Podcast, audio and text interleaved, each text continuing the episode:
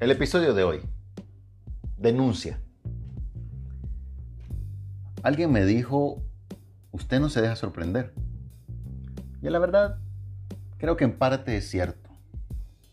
A veces, en este camino de la vida, llevamos cuenta de algunas cosas y cargamos mochilas y maletas en exceso. Peso innecesario para nuestros hombros. Nos volvemos apáticos ya no nos sorprende nada. Y no es culpa del mundo que no deja de girar. Es culpa nuestra. Y a veces sin querer, sin intención. Porque hay tanta información o tanta ignorancia que nos inclina a creer todo o a desinteresarnos por el diario vivir, a conformarnos. Mi abuelo murió una madrugada siniestra hace 15 años. Y yo pensé que todo se había acabado. Nunca más, efectivamente, nos volvimos a juntar como en la infancia. Nadie, absolutamente nadie, fue capaz de reunir tantas personas en vida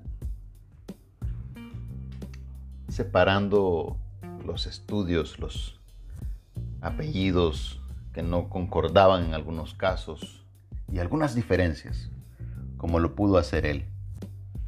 Y ahora a esta edad que tengo, uno mayormente se cuestiona, ¿por qué no lo disfruté?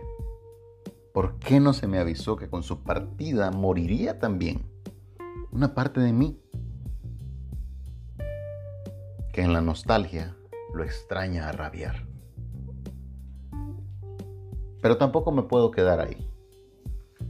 Mark Twain, citaba que nadie adquiere una visión amplia, saludable y generosa si se queda en una esquina de la tierra toda su vida. Y aquí entre nosotros, ¿qué piensas tú de esto? ¿Estás en esa esquina cómodo? ¿Cómoda? ¿O sabes que tienes que salir de ahí y correr por tu vida? Quitarte la cadena y ser verdaderamente libre. Hay un problema cuando vemos un problema en casa y no hacemos nada por resolverlo. Falta de acción.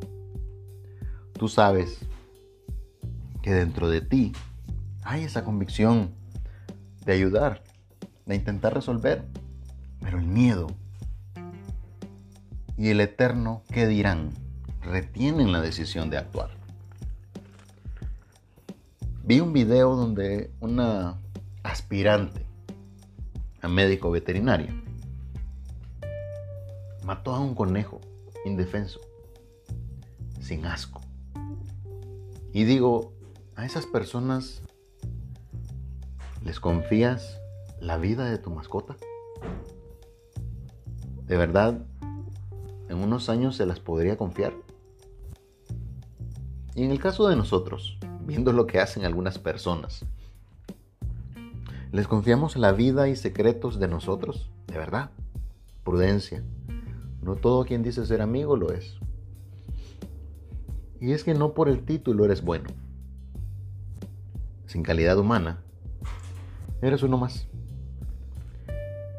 Michael Clark Duncan, en su personaje de reo en Milagros Inesperados, como el reo John Coffey dice, estoy cansado, jefe. En general, estoy cansado de que las personas sean malas con los demás. Y a veces, yo también, lo confieso. Porque a veces, por no decir la mayoría, soy malo. Claro, a excepción de ti, que atentamente escuchas.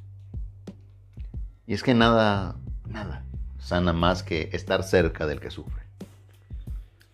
Sin anunciarlo, sin importar lo que digan, sin importar lo que piensen los demás.